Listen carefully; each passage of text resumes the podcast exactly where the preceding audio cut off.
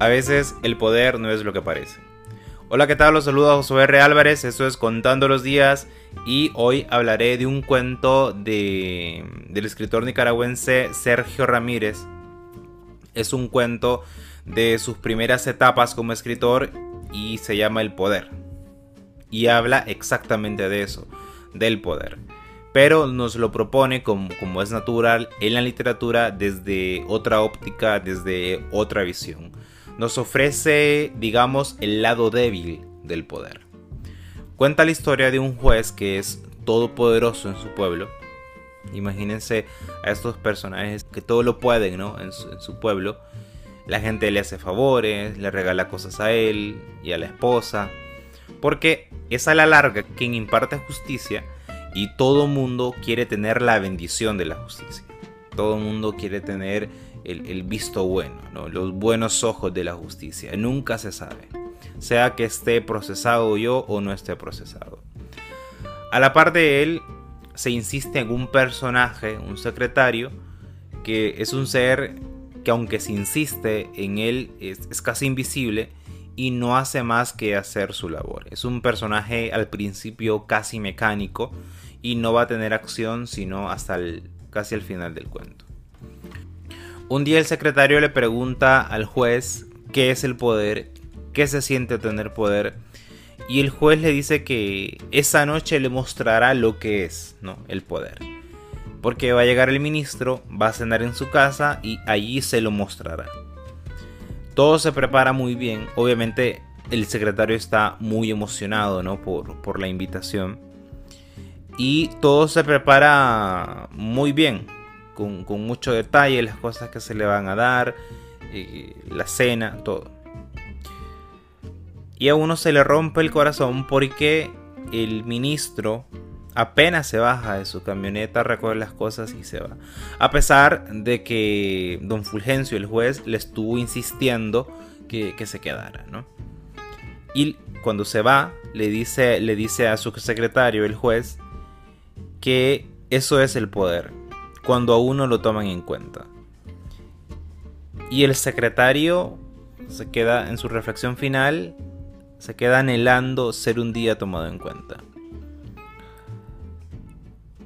El cuento tiene una estructura muy buena, se nos presenta o se nos cuenta un día del personaje en paralelo a las acciones a través del tiempo se nos va relatando qué hacía durante el día, pero a la vez acciones dispersas a través del tiempo y me parece un gran logro. Y luego en la última parte uno se solo queda con la historia de la cena con el ministro, o bueno, de la supuesta cena con el ministro.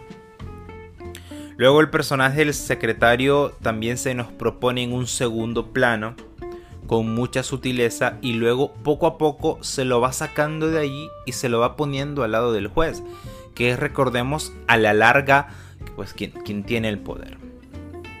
A veces lo que consideramos grande no es tan grande. Aquí se nos presenta el juez y, y, y, lo vemos como enorme dentro de su pueblo, pero luego frente al ministro es uno más. Y para eso el poder es eso, ser tomado en cuenta. Es como cuando uno está pequeño y y, ve al profesor todopoderoso. Pero un día luego lo ve frente al director. O al director frente al ministro. Termina siendo relativo. Y a uno eh, como que se le cae el mito, ¿no? Como que ese, a mí me ha pasado que personas que veo con encumbradas, no necesariamente de poder, tal vez de conocimiento, y me ha tocado verlos en una situación de, inferioridad y, es que a uno se le cae el mito y se le cae bien fácil y bien feo. El juez se vio pequeño.